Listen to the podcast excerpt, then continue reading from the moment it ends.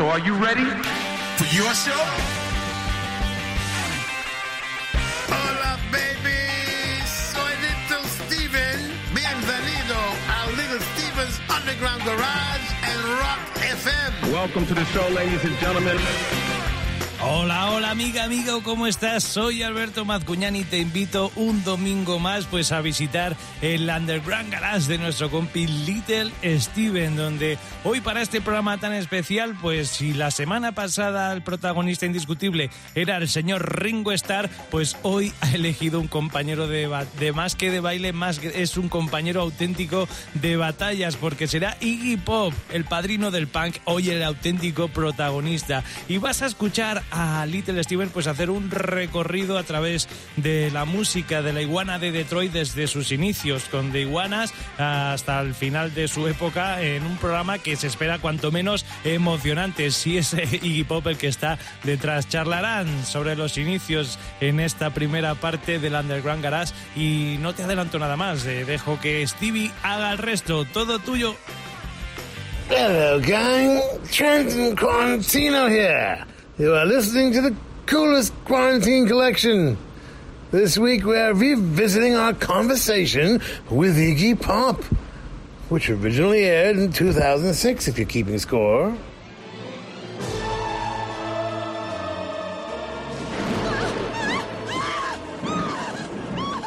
Come to the land of living dreams, where realists dream of the unreal, beatniks at their bawdiest, the creative urge at its most primitive. For those of you with heart conditions, or who are with young and impressionable children, we ask that you turn around in your seats. Alive. It's alive. It's Little Steven's Underground Garage. Underground Garage. Underground garage. Underground garage. Underground garage. Underground garage. Now they will know why they are afraid of the dark. Now they will learn why they fear the night. There is nothing wrong with your television set. Do not attempt to adjust the picture. We are controlling transmission. I want counterculture. I want anti-establishment. This is mass madness, you maniacs. You maniacs. You maniacs. Quiet, numbskulls, I'm broadcasting.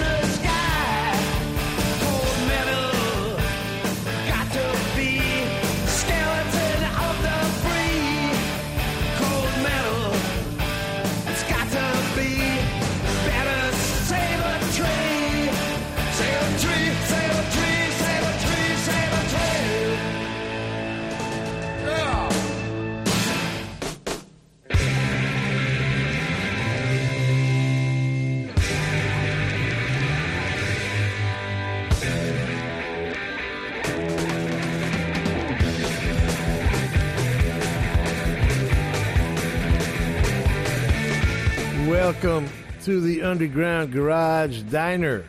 We never close, baby. Last year around this time, we were celebrating a brand new Iggy Pop compilation called A Million in Prizes and a DVD called Live at the Avenue B. And while Iggy's working on a new Stooges record and maybe hitting some festivals this summer, we're going to go back and check it out. Now, as I recall, the interview started off a bit distorted, but it got cool after a minute or two. So let's revisit. Iggy. Is that who's that? It's Stevie. Hey man, this is this is the the little Steven, right? is this the Mr. Pop? yeah, yeah. So you got a couple new things coming out. I got this thing, yeah. Uh, let's see here. It's a fantastic uh, two it, two CDs, huh? It's a bunch of songs, yeah, all a whole bunch of songs, and there it is. And first, you know, they they they you get a fax like three years ago or something. Say we want to do this, and, uh, and you talk about it, and then nothing happens, you know. And you know how it is, and you go to sleep, and and the, the wheels of the giant mega megalith turn, you know, and then they wake up and they say, "Now is the time we will make some money off you," you know. And well, so I, this must have been a job because I don't remember ever seeing Stooges stuff and your solo stuff in the same place, right? Not really. There's a little one. There was one that came out, a one disc in uh, the late '90s. I was surprised that came out. It was best of. Oh Iggy, yeah, yeah, yeah. That's right. That's right. Yeah. Iggy thing, and uh, I thought, oh, you know, I kind of felt at one oh, hey, puff puff, I, I got a discount, best of me, and then the other the other voice is going, yeah, but it's only one disc. is that all you? That all you get? One disc, and then, you know. But okay, a slim volume, you know. Okay, and but now it's like, whoa, puff puff! I got two discs. You know, we're closing in on a box. You know. and, wait a minute! Wait a minute! That's not all, folks. It's also right. it's also a DVD. Yes. Yeah. Uh, yes. Where, where was that filmed, Dig? Okay, this is the here's the good the punchline. Belgium. the rock and roll capital of the world. The rock and roll capital of the world, Belgium. Was it? They had all the they had all the equipment. They have a lot of equipment in Belgium. That's where Belgium they make is, it. they have the, Belgium has a good muscles. Good. Uh, they eat their French fries with mayonnaise. they have a very fine uh, legal system of whorehouses in Belgium. Well, and cool. they have a and they have lots of recording equipment. so, so this was filmed in Belgium, but it's you know it doesn't really make it's a. It, Luckily, your audience doesn't change, right? Right. They're psychotic so, in know, every country, so it's okay. It's it's a kind of you know they had lots of lights and cameras and everything. So yeah. So this is uh now there's nothing I mean, it's it's new. It's a new compilation, but nothing recorded new for this, right? I mean, just the live no. stuff. There's a bunch no. of live, live stuff I've never seen before here. And well, the rest of it's just the original stuff that was on the on the records, and some of the records were on like you know known labels, and then some of them like there some of them were never really on any label, like uh, that uh, I got to write and give me some skin were things we just did like uh, demoing stuff in a, where we where we were about to make an album and we were trying to make musical steps and then yeah. we stepped on, you know, and, and then later they came out on the infamous Bomp record. Yeah, that's right. We, we, we play them on the Underground Garage. We play I Got a Right. That's a cool record, man. Well, those records, yeah, that one we had a fancy, kind of a fancy engineer. Always, that's not a, a nice word for a guy named uh, Keith Harwood, I think was his name, and he did, was doing all the Stone stuff at the time, and he was like the dude to have in swinging London at that mm-hmm. at that moment, you know. So he he swung into the session in his Ferrari, and all the little Stooges went, "Whoa, he's cool!" And he worked with the Stones, you know, and and and we just we played the song over and over because we were thinking, well, you know, we couldn't tell if he was impressed enough. Play it again, you know, and we played it a lot, and it, it was strange, you know we we couldn't really hear at the time. It was like it wasn't all the way to what we wanted to do or what I thought was complex enough. And then later, after we did the cuts that come after, like Search and Destroy and Raw Power and Give Me Danger and all that on the Raw Power album, I went back and all of a sudden realized, gee, we were out of our minds. Listen to it smokes, you know. Yeah, no, it's really great. That Give Me Some Skin below it, that was done in an eight track studio with just me in charge. And it has this sound. There were a few things we did there that had what I call the old English sound, which is like what you hear on very old Who tracks or very old, the first maybe 25 Stones tracks that they did where it like Shell Tell Me or Yeah.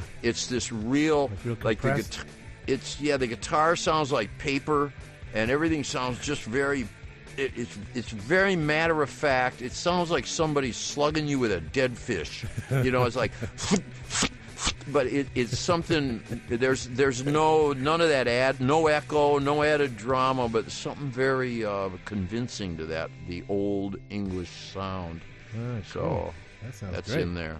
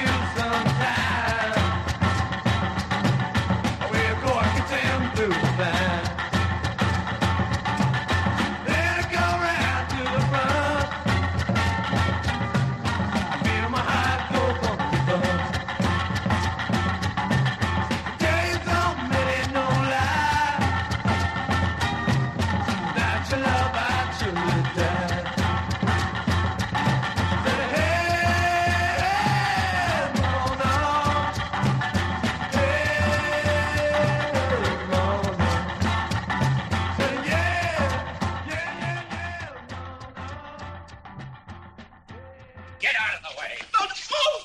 Wait a minute, wait a minute! Don't you dare hit me in the head. You know I'm not normal. I'll normal you.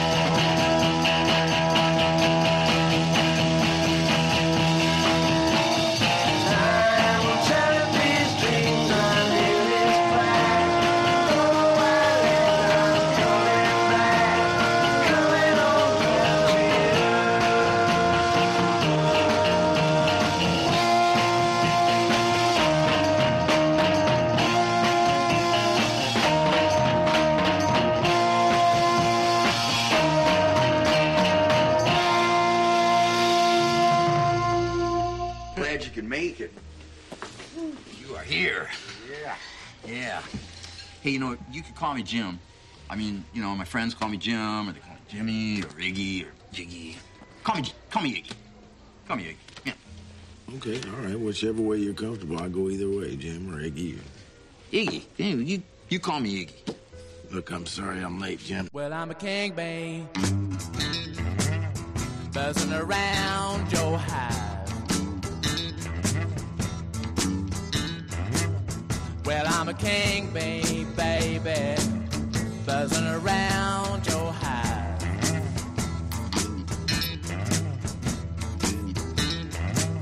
Yeah, I can make honey, baby. Let me come inside. Well, I'm a king, babe. Want you to be my queen. Well, I'm a king, babe, baby. Want you to be my queen. Together we can make honey the world has never seen. Well, buzz a while.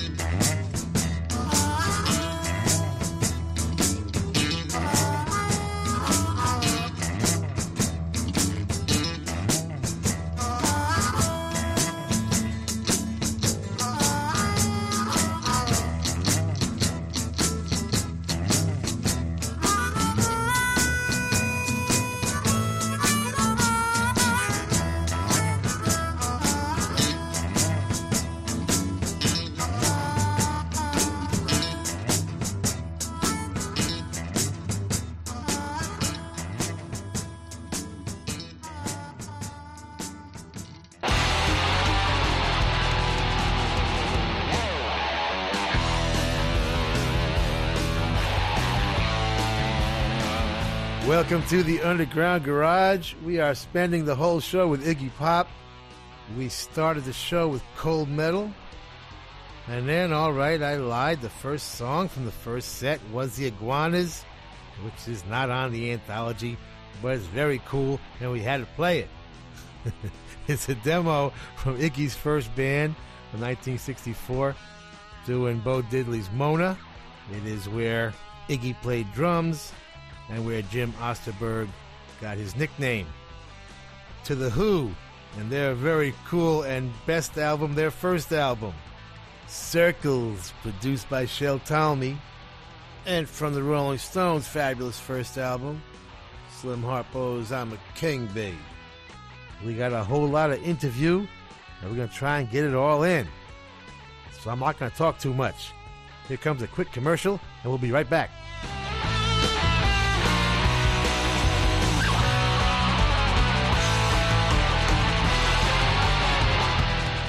Continúas en el Underground Garage de Little Steven después de esta charla tan maravillosa que están teniendo estos dos tipos eh, tan geniales como dispares, porque eh, Little Steven con ese estilo tan calmado y tan profesional y una fiera auténtica del rock and roll como es el señor Iggy Pop, que está siendo el protagonista del programa del Underground Garage de hoy. Y hoy van a seguir hablando pues de los discos, sobre todo habrá, habrá alcohol entre medias de esta conversación que están teniendo y y harán hincapié sobre todo en el gran disco de Iggy Pop eh, de la, comienzos de los, de los 90, que arrancaba con ese Brick by Brick en el año 90, donde van a hablar sobre todo de Home, un pedazo de tema, de las colaboraciones, de las mejores críticas que empezó a tener ese disco, pues eh, desde las grandes obras de la iguana de Detroit en los 70. Aunque no te lo cuento yo, mejor dejo que Stevie y Iggy Pop sigan esta conversación tan, genua, tan genuina y tan auténtica en Rock FM. Todo tuyo, Stevie. Hello, gang. Trenton Quarantino here. You are listening to the coolest quarantine collection. This week we are revisiting our conversation with Iggy Pop, which originally aired in 2006, if you're keeping score.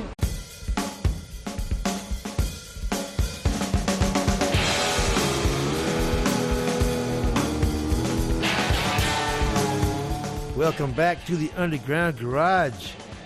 Let's rejoin our interview with Iggy Pop. You've been writing it all? You've been uh, thinking about yeah, something? yeah, with the Stooges, sitting around uh, my little. I have a little uh, sort of strange little house on a river in in Miami. It looks like Mississippi there or something, and uh, with a big old yard and trees and iguanas running around, and and we've been writing in the parlor with little tiny amps and a, a kid's drum kit to to kind of you know keep the keep the song in the forefront and the and the noise uh, where it belongs. Oh, you know, Great. I don't know. Can you can you actually record there and, and, and, and keep it? You think, or you have, is it like demos? There's demos. Uh-huh. It's it's it's one of those things where it's demos, and then every time I listen to it, it's just the three of us. It's just guitar, uh, drums, and and me, and then I keep listening to it, and I think, you know, I start thinking this is really cool. It's never going to sound as cool if it gets all done professionally. You know, it's kind of one of those feelings. And I'm recording it with a little uh, little disc man, you know, because. Uh-huh. You get like about every two years, a record company sends you for like Christmas. They send you some technology. You know, they buy it cheap for like 20 bucks and then they send it to like you know they have a little secret plan to send this to cutting edge people and industry leaders to get to gain market share you know? And then later it comes out and it, it's worth like 500 bucks you know and i haven't even opened it yet you know I got like the fancy iPod that way, you know. So I had this thing sitting in this box. I'd never used it, and finally I thought, yes, I can be the engineer, and I will record the Stooges. So, so that's what we've been doing, you know, like that. So, what? Any Yeah. any idea of, what sort of a release type of target, or you don't really Uh, care? no, I don't know. Well, I I think they care more than I do because I mean this band that I'm work this the original original Stooges hasn't really toured or recorded together since I mean 1970 was the last record. Wow. It's- so that's like 35 years, and we've been touring together now. So I think they're kind of probably really pent up, you know. Whereas with me, it's sort of like. Uh, every time because there are lots of problems. There's always problems being in a band. You know about the trying to get it together trying to get it can we sneak it past the record company? Well no. Can we can we like force it down the throat? Well no. You know uh, can we like can, can we like charm the big producer? No. You know uh, you know sort of thing right? How can we make this kind of work? Well you know one guy's signed to like Jack's Pizzeria, and the other guys signed the EMI conglomerate. You know, what do we do? You know, and so it's kind of like eh, working all that part out is kind of hard. You know, so, So, it's so it's know. Ronnie and Scott Asheton. It's Ron and Scott Asheton and me, and then Mike Watts, the the bass the bass boy. You know, So at this point, I mean, you got to feel good about the fact that garage rock really is coming back, and I, I, I guess you got to figure like by hanging around making cool records all these years, eventually somebody like invented a genre to, to like describe what you do, right? Well, yeah, that's why that's why I took the gig when you gave us that gig in New York. I said, "Oh, cool! Hey, we got a genre going here, a genre. You got your own know? genre, man. Right, your old genre. You know, jump on this.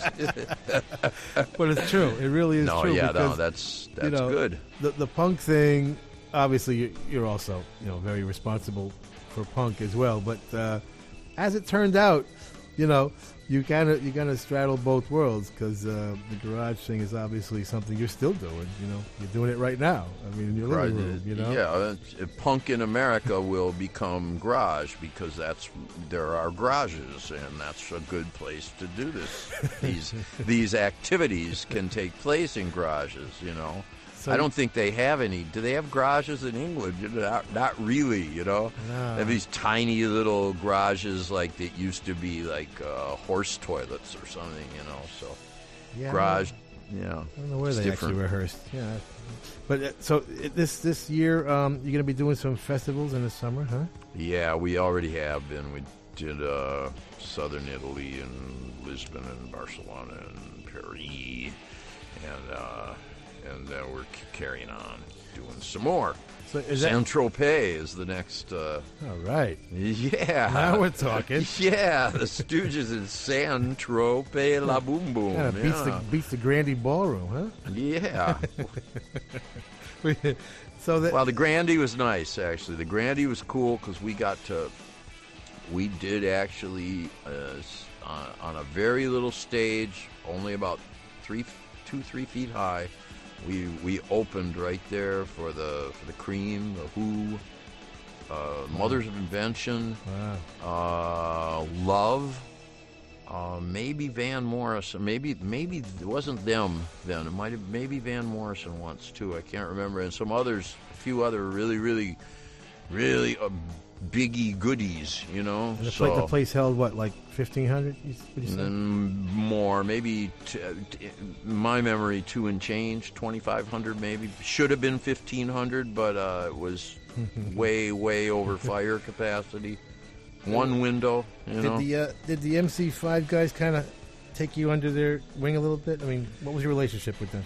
To, to some extent, they did, uh, it- we were quote unquote discovered at one of their gigs, and um, you know, so there was a guy out scouting them, and there we were opening, you know, and so that was true. I also used to, um, I was not above looting a peanut butter sandwich from their house, you know.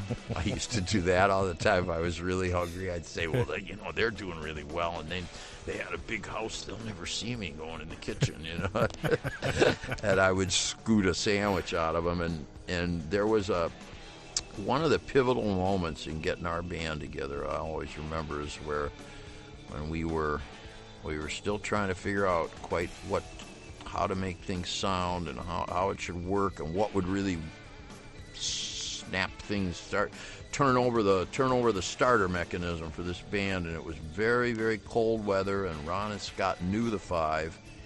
And we went to kind of hang out with them but they were busy rehearsing. And we stood on a cold Detroit street with the snow blowing in our faces outside the door of their rehearsal room listening and you could hear this very very powerful sound and uh, they were playing kick out the jams. But through the door it, it was a I don't know it was easier to, to think hearing it through the door hey I could kind of I could do something structured you know along those lines you know? It was interesting. It sounds like the, I mean, I don't know if it's harder these days or not because back then I know it seemed like an impossible sort of dream to actually think we could make a living doing this, of course. Yeah. But I wonder, you know, these days it might be even harder, you know, in some funny way because. Uh, in some funny way. There seems to be more of a there's that little jump from being like absolutely no guy who can barely even play at a bar or you get at that level the highest you used to be able to get was there's some people in our town that think we're cool and to get from that to being sort of noticed somehow uh, within the corporate claw and to have yourself to have yourself distributed and made multiple and immortal in some way through the recording pr- and promotion you know apparatus. Whereas now now in between those two levels you have you seem to have this whole alternative slash do it yourself movement which seems to basically consists of everybody going to each other's gigs and all. Yeah. And all. Okay, now tonight I'm going to be the audience, and uh, and George is going to be like the critical guy, and Grace will be the groupie, and you guys will be the band. Okay, and then tomorrow night, you know, and then we'll all write about it on the internet. And, But that's true because I, I- what I've noticed, and it, you tell me if, if you if you see the same thing. I mean, it just seems like when we were coming up, people were in the habit of going out and, and, and going to rock and roll shows, and, and it was Yes. just part of the culture, you know. And- Yes. and, I don't see that now exactly. uh, you know no, what I mean? that that ain't happening. yeah, It- it's harder. It's it's much it harder was- to get started. You know? It was also done at that time without alcohol. Right. And whereas now it can, when it is done, it can only be done and funded by the consumption of alcohol. As far as I, as far as I see, it's it's mostly done in bars. There's some there's some stuff going on that's not like that, and then after bars, you really have to leap up to sort of uh, shed shed like structures which is the sheds. Stooges can do sheds because they make their money on the parking. that's how that's how that racket works. You think, oh, come on over, you boys can. We don't care if you know. We don't really care about the ticket price anyway. It's the parking, you know.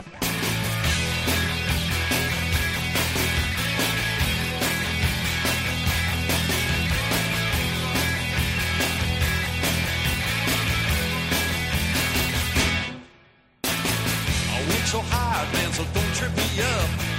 Shake your leg the pup. I'm paying dues till I register heat. Sure hope I don't end up on the street. Home, boy, home, boy. Everybody needs a home. Home, boy, home, boy. Everybody needs a home. So many people rise and fall. Nobody knows anybody at all. Strangers in paradise down at the mall. Home, boy, home, boy. Everybody needs a home.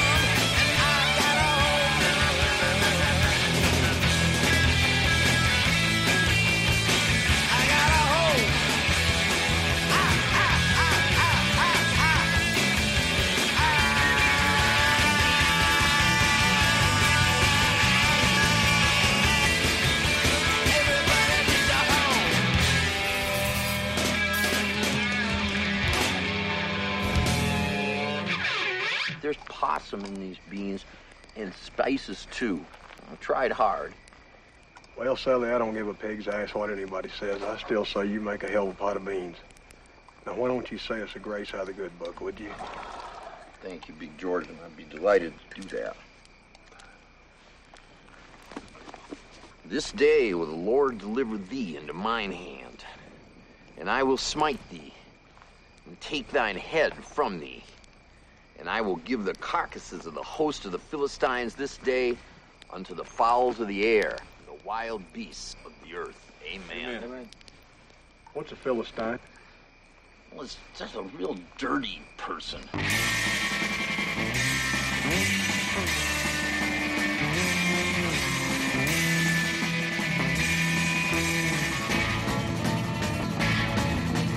When I was a boy,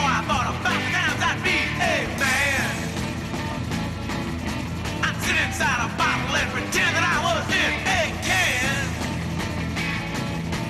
In my lonely room, I sit my mind in an ice cream cone.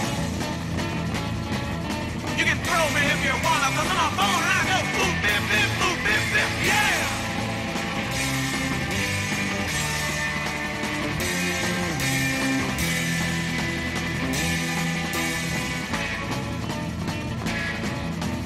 If I don't start crying, it's because that I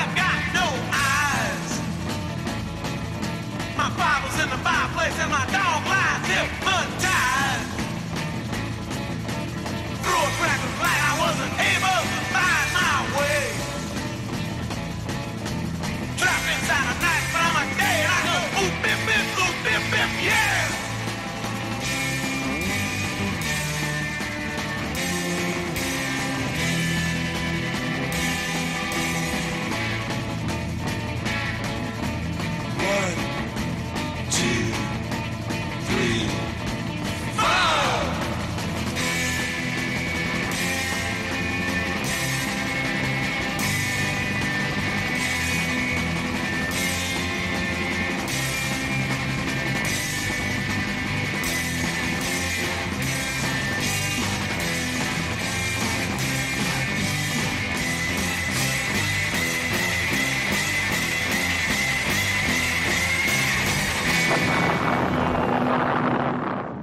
Afternoon.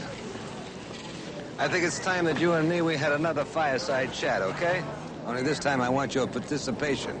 By that I mean I want your mouth to move with words which are righteous.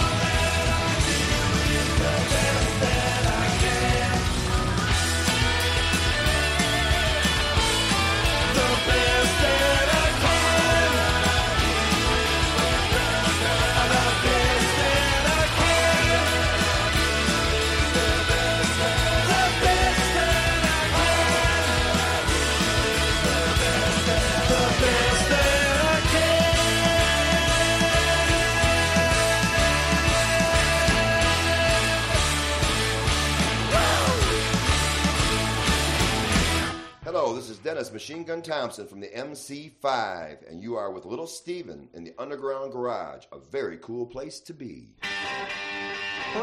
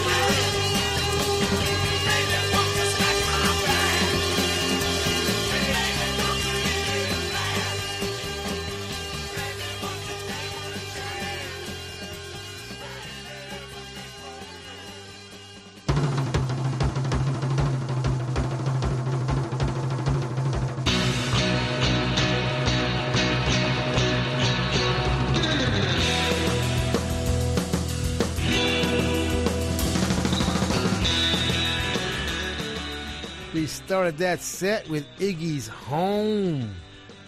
Oh, we love that one. We then threw in some groups that Iggy opened for in the old days at the Grande Ballroom. Seven and Seven Is was Love. And we ended with Iggy's Godfathers, the MC5, whose peanut butter kept our hero alive through those long Detroit winters. Baby, won't you? Baby, don't you go nowhere. We'll be right back. We got Iggy all the way tonight.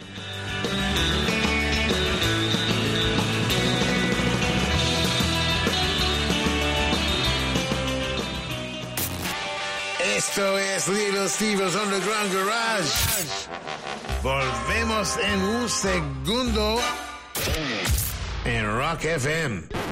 ¡Ey! Podemos entender nuestras canciones favoritas. Sin letra. Sin batería. Hasta sin bajo. Pero nunca, nunca, nunca entenderíamos la música sin ella. Rock FM presenta Guitar Manía. Un doble CD que rinde homenaje al instrumento que lo cambió absolutamente todo. Con Queen, Gigi Cale, Scorpion, Santana, Allman Brothers. Así hasta 30 canciones de los mejores maestros de la guitarra. Blackmore, B.B. King, Brian May, Johnny Winter, Steve Vai, Satriani. Guitar Manía, wow, el nuevo doble CD de Rock FM. Solo para locos de las seis cuerdas crazy. Encuéntralo ya en tu tienda de discos. Margarita, mi amor. El rancho Libertad era el sueño de mi padre y está a punto de quemarse. Robert Mitchum. Quiero ese pozo. Esta agua es todo lo que nos separa del desastre. African Skies. Este verano, de lunes a viernes por la mañana, estreno en 13. Estás escuchando Rock FM.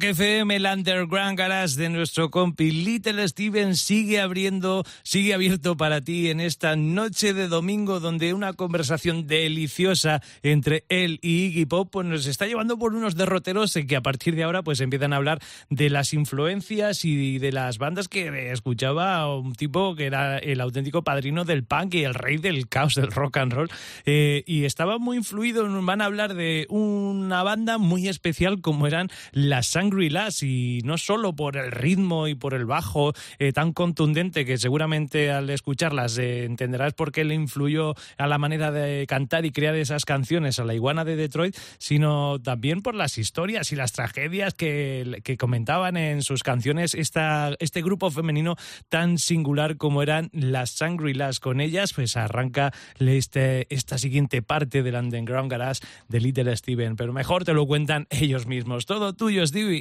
Hello, gang. Trenton Quarantino here. You are listening to the coolest quarantine collection.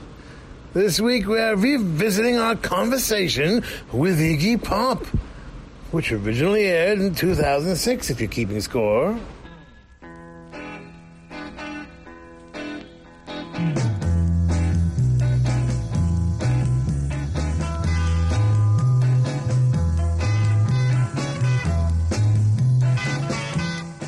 Welcome back to the Underground Garage. We are spending some time with Iggy Pop this week.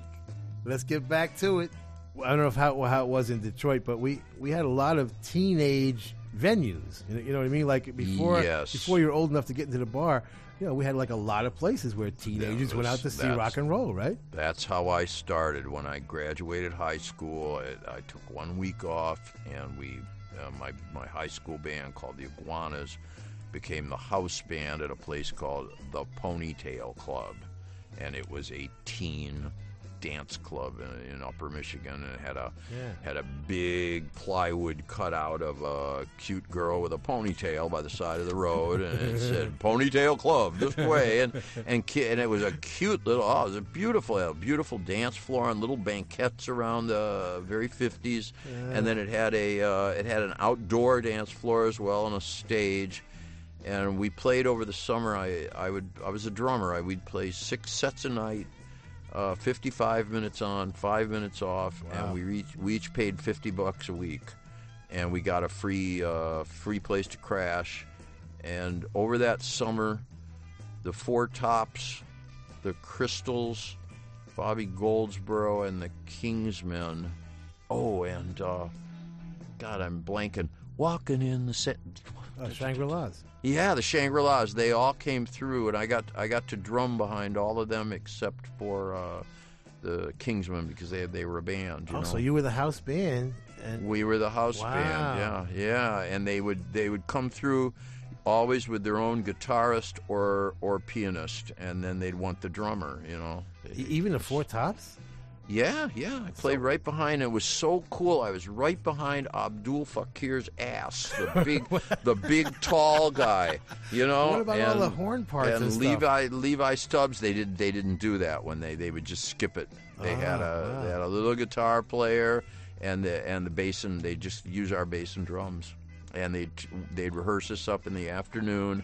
You'd learn like five songs.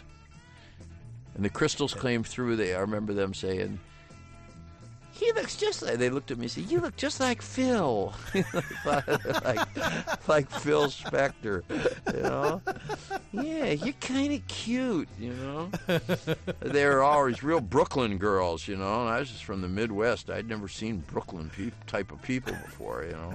And the Shangri La's lead singer was really beautiful. Mary Weiss. Oh, is that her name? Yeah. Wow. Yeah, man. She was a she had it going on Oh, she was hot. No doubt the uh, ash blonde hair right down her back, you know, and this kind of, kind of pouty, pale, very, very much of the times, you know. Yeah. When I say I'm in love, you best believe I'm in love, L-U-V.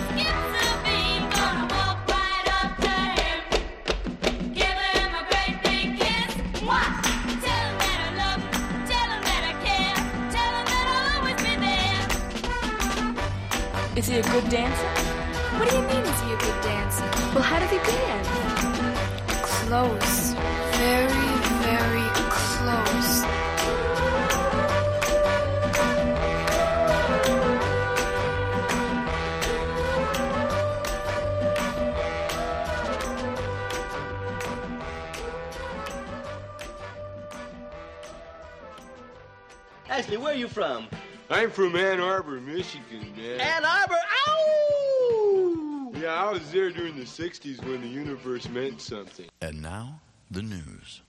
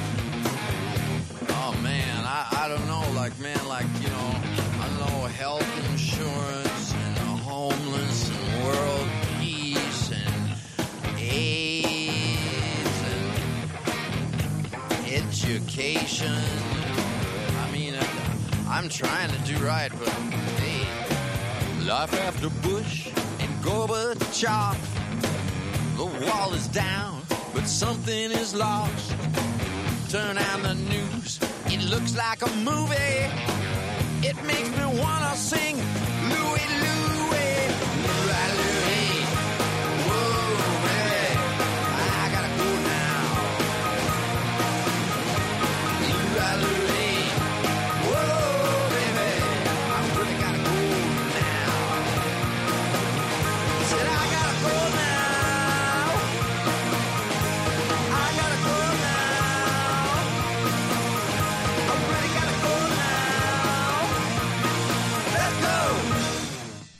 Simpson.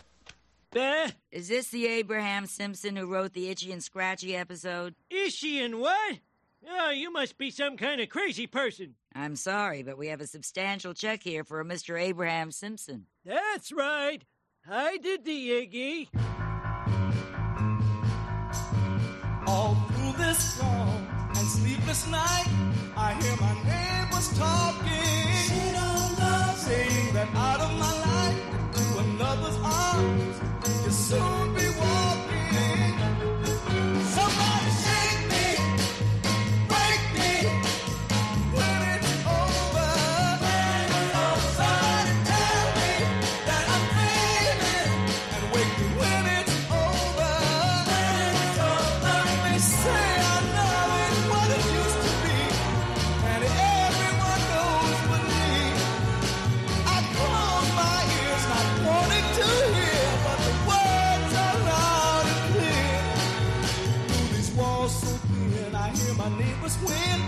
she don't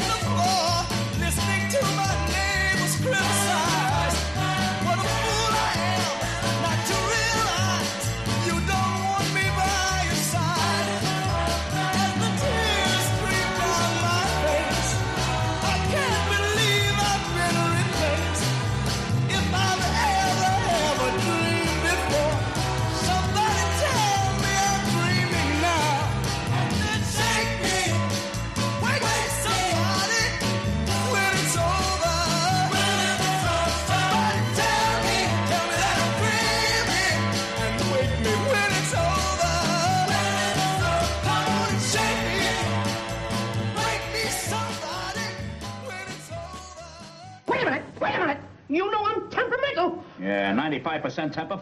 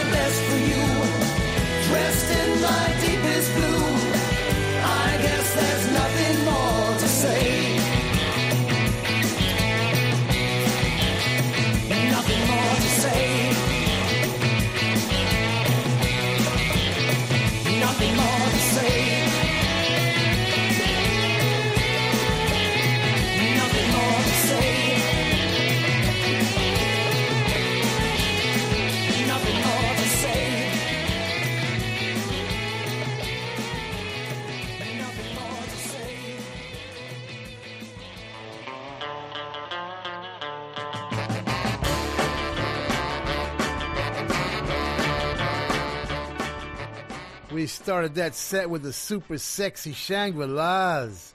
Mary Weiss and the gang give him a great big kiss. Iggy the man himself with Louie Louie, the Kingsmen being one of the groups he opened for, Grande Ballroom, as were the Four Tops. Iggy's band kind of winging it without the horns and strings. Shake Me, Wake Me, all contributing to our celebration of Iggy's new anthology, A Million in Prizes. And we ain't got nothing in prizes, but come on back anyway.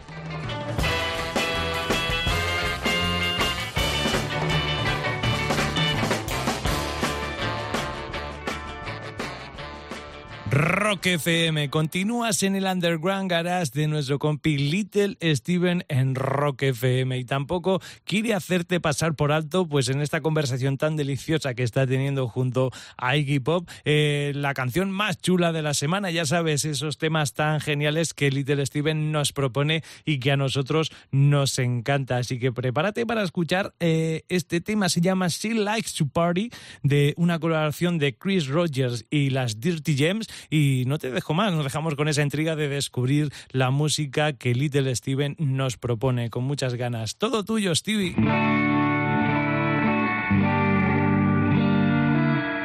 Our coolest song of the world this week comes from the rock and roll capital of the world, Portland, Maine. Please welcome back to the Underground Garage stage, Chris Rogers and the Dirty Gems.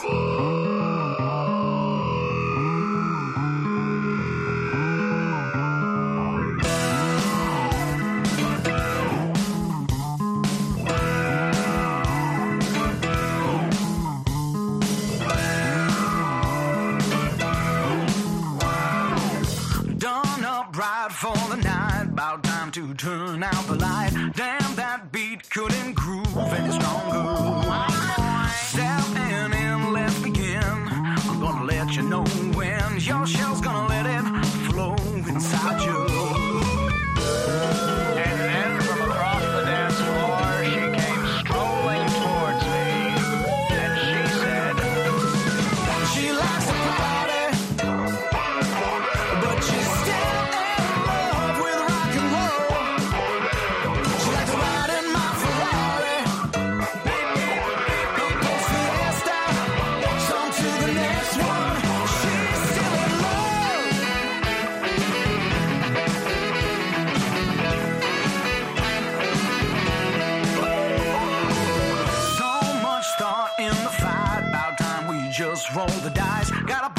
Foot in front of the other.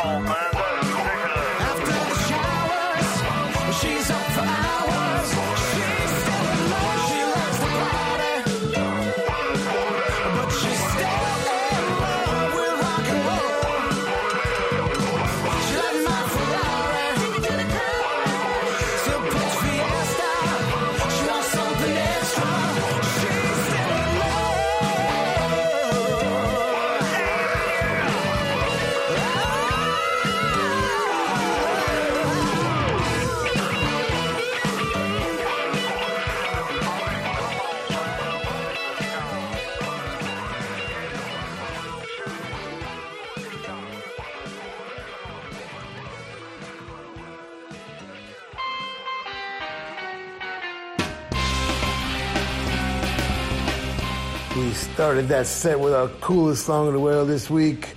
She likes to party. From Chris Rogers and the Dirty Gems out of Portland, Maine. Chris produced it and wrote it with Tom Hall and Ryan Halliburton.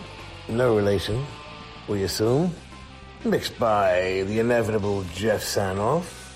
Chris joined by Tom and Ryan Halliburton, no relation. And Craig Salz, Jamie Colpoys, Brian Graham, Susan Jerry, Amanda Tubbs, Ashley Ellis. It's a cast of thousands. Uh, coolest song in the world this week. She likes to party. Chris Rogers and the Dirty Gems.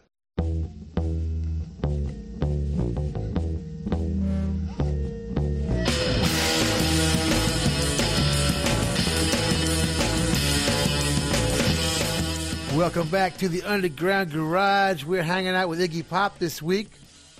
We're going to go back to the interview.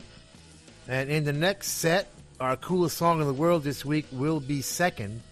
It's going to be a very cool band from St. Louis called The Living Things. So be listening for that. Let's go back to our conversation with Iggy Pop. No alcohol driving that car at all, you know, not even drugs. It just was the way it was, you know. Yeah, in fact, I remember actually drugs being the end of that scene. Actually, for for us in New Jersey, uh, you know, somewhere around I don't know, 69, 70, I guess drugs really reached the suburbs, and uh, at that point, they started closing those places down because they were worried about all the kids smoking dope in the bathrooms and stuff. I see. So you did that? That was that was one summer, and, and that band. That was one su- one summer, and then I, uh, that summer I, I got I started getting wild. I got our band. We finally got fired at the end of the summer from that gig, and I started trying to promote my own gigs. I met a sort of a shadowy New York manager who never did sign me, a guy named Chuck. And uh, he, but he took me around to Greenwich Village once, and I got very wide eyes uh, watching bands at the Cafe Wha and all that sort of thing. And I saw the, the the band I remember that I saw was Lothar and the Hand People. With a theremin. yeah, yeah, with you know, all right, with the theremin, right? But the guitarist, that guitarist could half play. That was the first time I really saw a a serious big city working musician who knew his he he knew his licks. You know, he was he was bad. You know, and I saw, oh damn, this is a little out of my league. I better uh, I better scurry back and practice. You know, hell yeah. Well, the Little village trip- was like a year or two ahead of New Jersey. yeah, Yeah. exactly. Yeah. Trip to big city, and then I scurried. That was '66, uh, '65 actually, summer of '65, and I, I scurried back to Michigan and uh, kind of got in a blues band called the Prime Movers around the Ann Arbor campus, and to burn that out and. Uh, had the ridiculous idea I was going to be black and, and and play the blues in Chicago with with old black guys because they sounded the best. You know, they still sound better than everybody else. You know. Yeah. I mean, the, to me, the best new records made in America in the last five years was all the stuff on Fat Possum. To me, you know, to me, uh, you know, these old guys could still kick everybody's ass. So I did that for a while, but it, that wasn't gonna that wasn't gonna sustain, you know. So I I gave up, and um, I had this idea to start this, a band that would carry on the themes of protracted adolescence and general decadence that I'd seen in the black blues bars in Chicago, but with uh, white kids, and that was the Stooges. Was it that conscious? I mean, to actually do something that was. Yeah. Mm-hmm. With, uh, that was conscious. I thought, and and it, it we would try to write, but we would try to carry on, you know, the themes, but not try to ape the songs. You know, not try Well, to ape the song structure. Very but similar. make very similar to what Chuck Berry actually did. You know, when he was writing all those teenage songs, he was way past being a teenager, right? yeah. You know, he said like, let me, you know, what are kids like? Well, they like, you know. Yeah, right. I was- boxes and girls and cars and. I was So a similar thing, right? super rewriting Chuck Berry with with uh, with the first stuff, and uh, you know the the vocabulary comes from combination of everything from kind of Muddy Waters through to Chuck Berry, right in that that sort of period. You know, because I, I think uh, there's a good point. There's a book about Muddy Waters I was reading the other day. uh, I think it's the Robert Gordon book. It makes the point that he invented the. That's the first rock band. He was the first guy to ha- finally put together the unit that had an electric guitarist, a bass player, a drummer, and uh, a lead guy playing guitar lines over that. You know, but the basic electric guitar, bass, and drums, and then what what have you on top, playing hard hitting music. That was that was his invention. Yeah, it was. It's a close call, I think, between Muddy Waters and, and the Howlin' Wolf stuff he was doing with Sam Phillips at the time. Uh, right Yeah, okay. same- yeah. Okay, right. The same. Same thing It- though.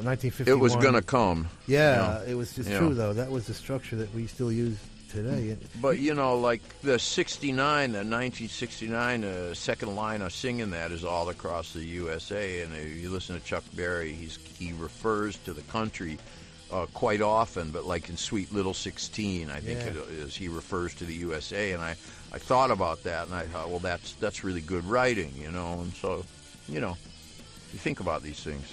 Did you run into any of those guys while you're in Chicago? I mean, you were kind of. Not guys like that. No, it was more. Uh, I did run into Little Walt in a bar once. Come on. Yeah, yeah, he was standing there. I didn't see him play, but he was Oh, standing that's there the coolest. shortly. I know, with his beret, with his beret, being real bad, drinking like a double jack or something, and that Oh, was yeah, man. yeah, yeah, and Turner's Blue Lounge, and that was cool. You are the But, uh, only cat I have ever talked to that met Little Walter, man. Well, I didn't meet him. I just was Or there, saw you know. Even yeah, saw right there. There he was. There he was. And I think he passed away shortly after that.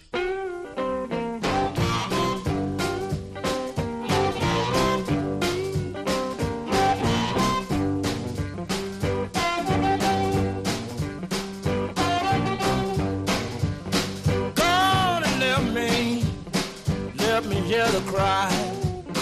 No, I love her, no, she's mine as I. No, she's mine as I. No, she's mine as I. No, she's as I. No, she's as I. Came home this morning, about half past four.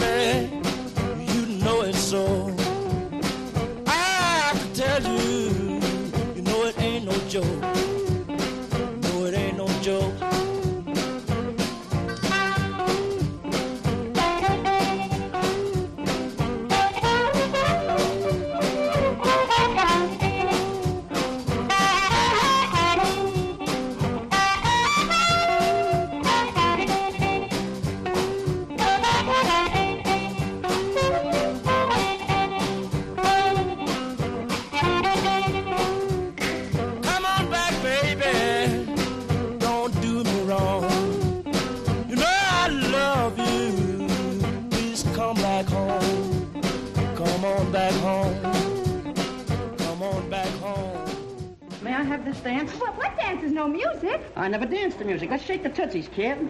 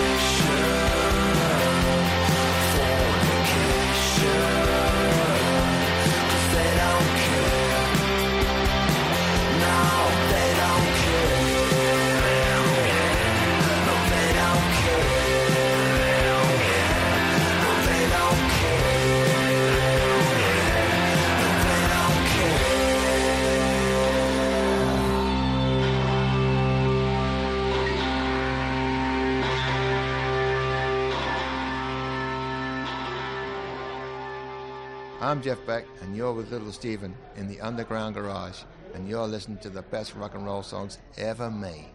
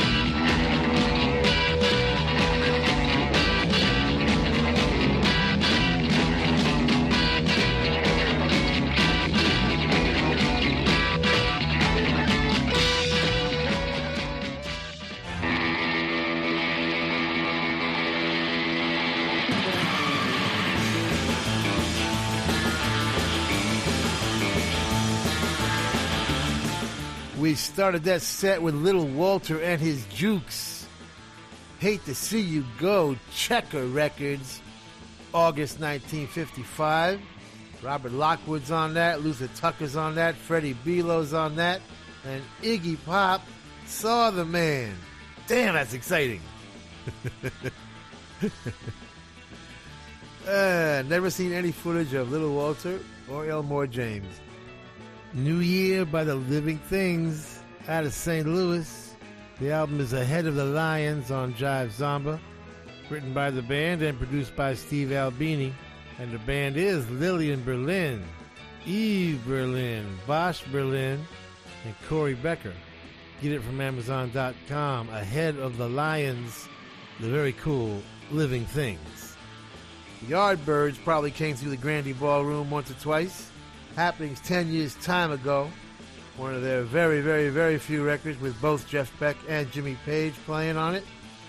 Country Girls, Primal Scream out of Glasgow. Riot City Blues, their new album. And we got more Iggy Pop. Don't go nowhere.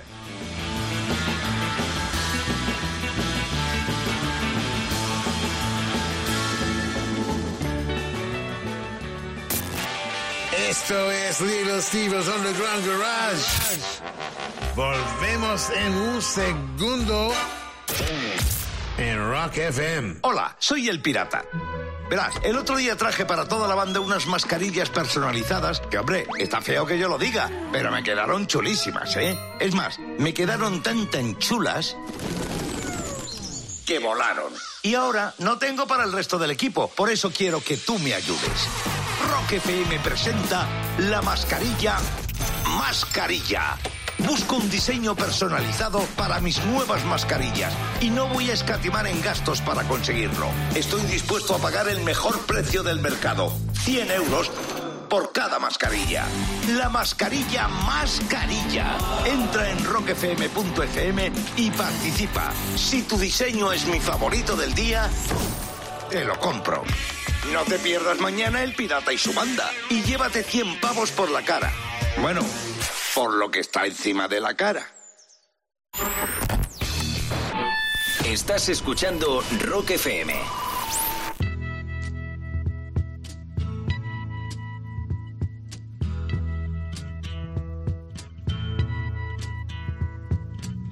There's something happening here. What it is ain't exactly clear. There's a man with a gun over there. Telling me I got to beware. I think it's time we stop. Children, what's that sound? Everybody look what's going down.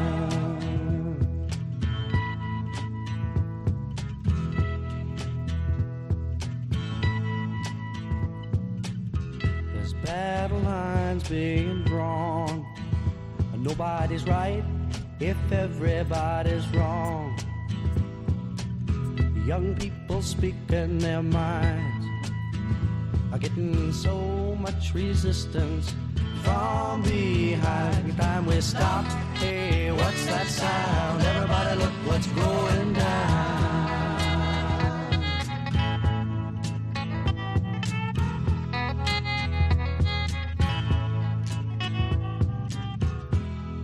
A field day for the heat. A thousand people in the street singing songs and a carrying signs. Mostly say hooray for our side. It's time we stop. Hey, what's that sound? Everybody look what's going down.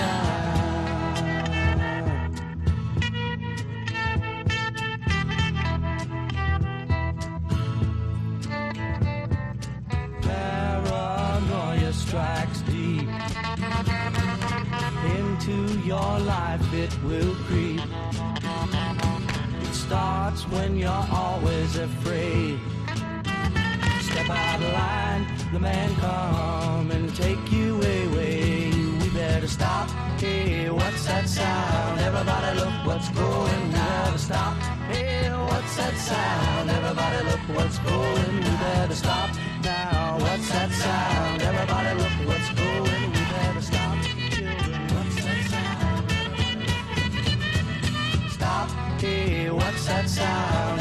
Everybody look what's going, we better stop. Hey, what's that sound? Everybody look what's going, we better stop. Hey, what's that sound? Everybody look what's going, we better stop. Hey, what's that sound? Everybody look what's going, better stop. Now, what's that sound? Everybody look what's going,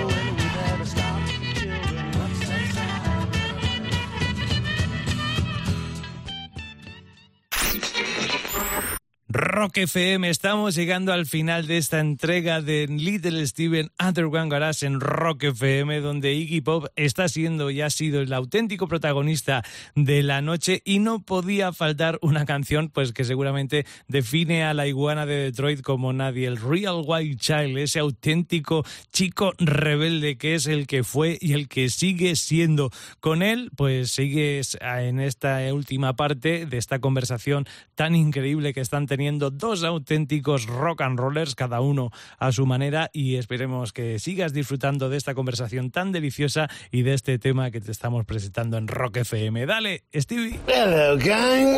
Trenton Quarantino here. You are listening to the coolest quarantine collection.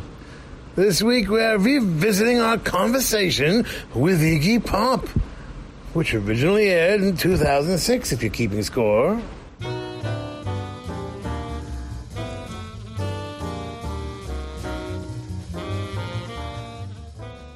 Know you're in the underground garage when you spend two hours with Iggy Pop, baby. yeah. Let's get back to our interview.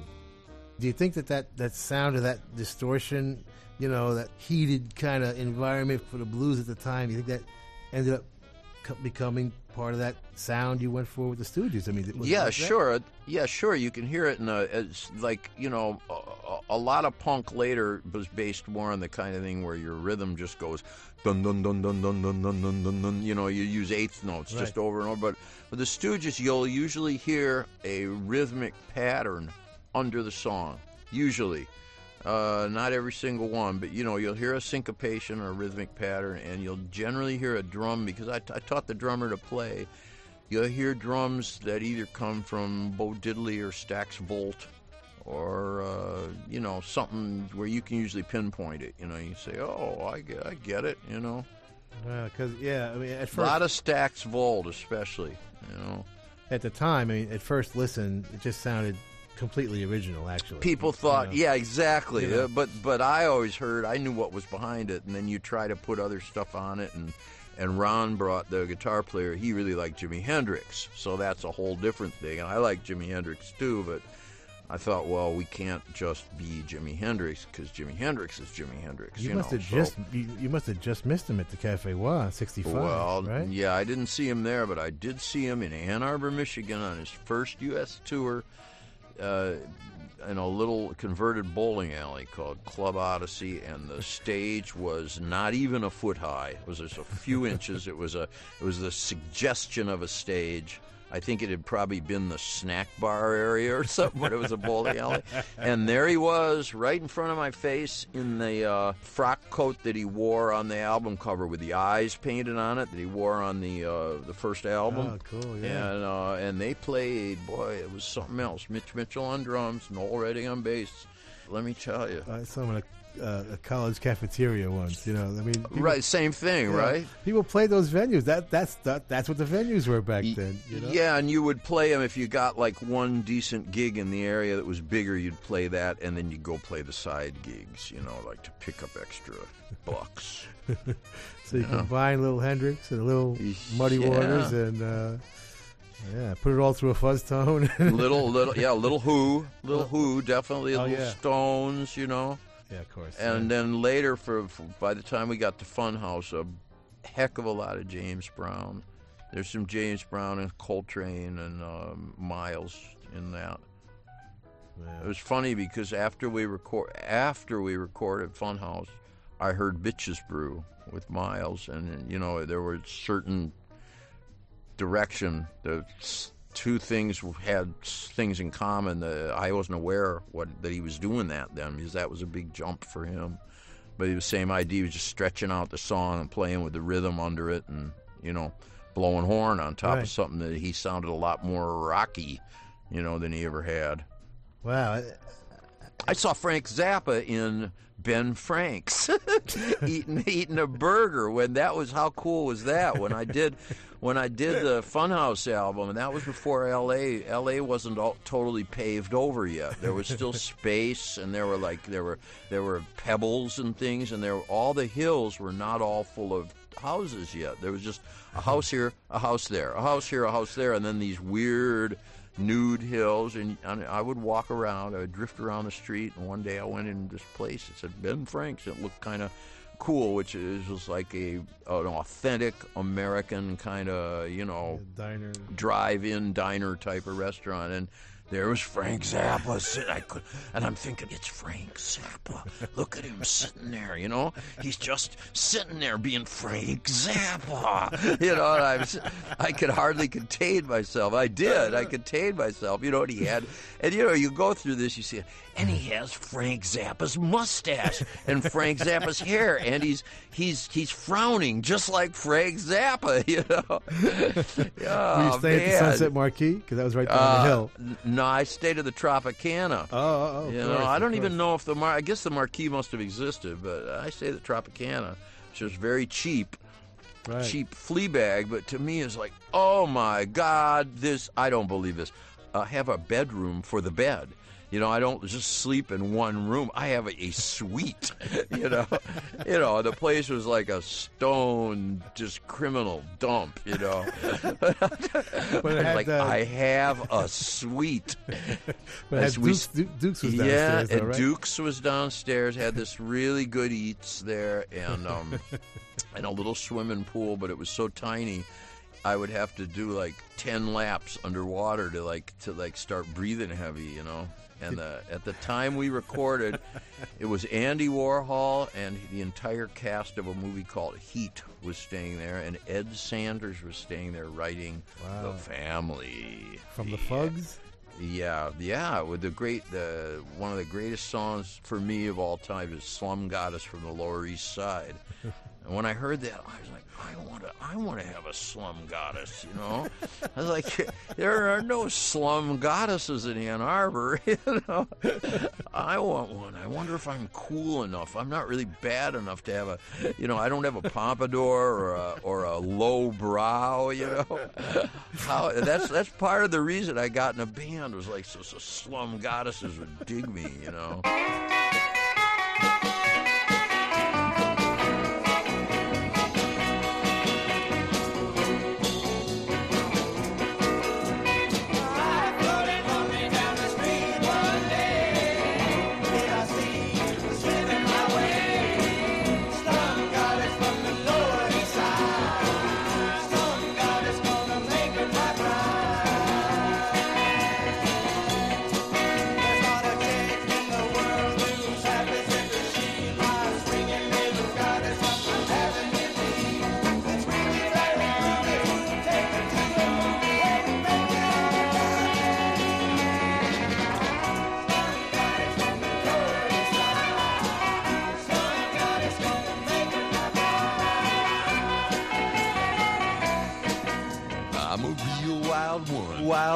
Wild one. Wild one.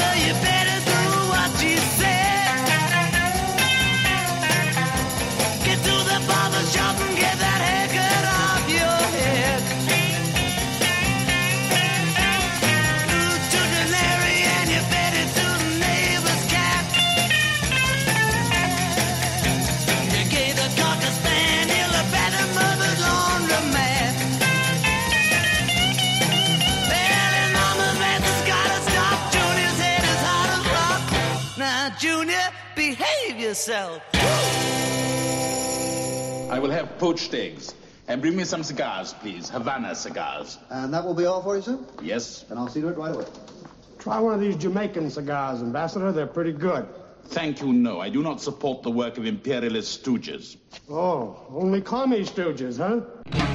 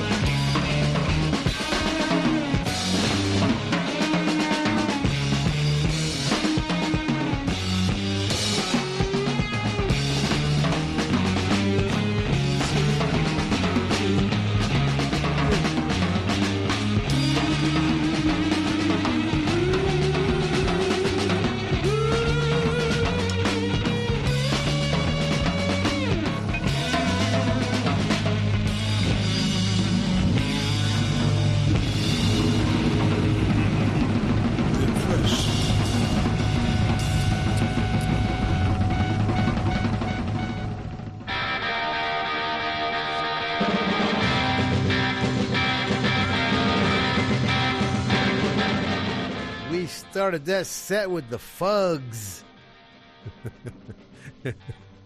Slum Goddess gave you a verse or so of that one. Into Real Wild Child, originally done by a true wild one, Jerry Lee Lewis. And the Beatles covering Larry Williams' Bad Boy. That's one of my favorite Beatles records, if not my very favorite. And we close with another big influence on the Stooges, Jimi Hendrix Experience. Jimmy, Mitch Mitchell, and Noel Redding. Manic Depression from their first record, Are You Experienced? Produced by Chas Chandler. Let's just close things out with Iggy.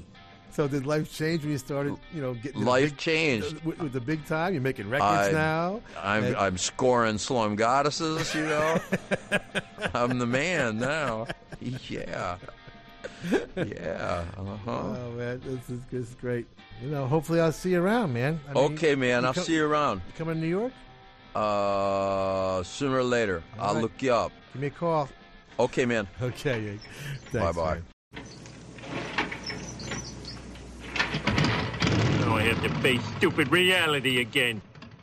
We want to thank the Hard Rock cafes, hotels, casinos, and the Seminole coolest Indian tribe ever for being our sponsor from day one.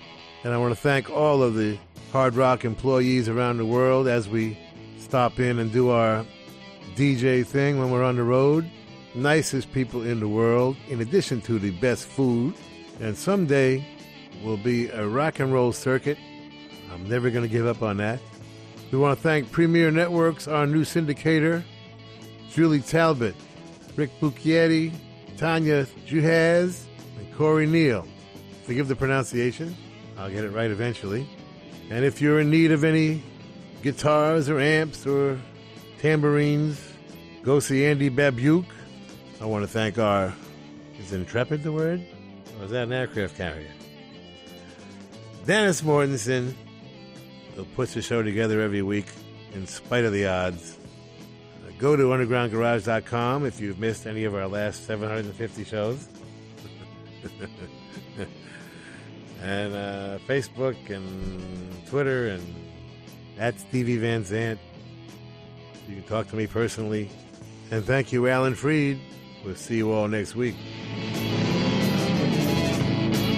And that's the name of that tune. Ciao, baby. Nice ride. Go back to Jersey, you moron!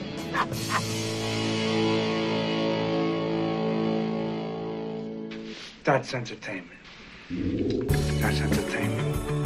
Bueno, pues esto ha sido todo por hoy, esta entrega del Underground Garage de Little Steven con Iggy Pop de auténtico protagonista. Un placer haber escuchado esa conversación tan divertida con tantas historias y tantas cosas que no se habrán podido contar. Recuerda que en el próximo domingo habrá una nueva entrega de Little Steven Underground Garage en Rock FM. Que pases muy buena semana.